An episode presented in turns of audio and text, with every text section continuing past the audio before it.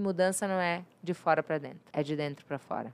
Então, quando você realmente decide, você influencia o ambiente a mudar também. E aqueles que não quiserem mudar, você aprende a lidar. E você se afasta um pouco e você vai construindo os teus mecanismos de defesa para te manter saudável e na convivência, porque existem pessoas, isso é muito importante, que são imutáveis e pessoas que são mutáveis.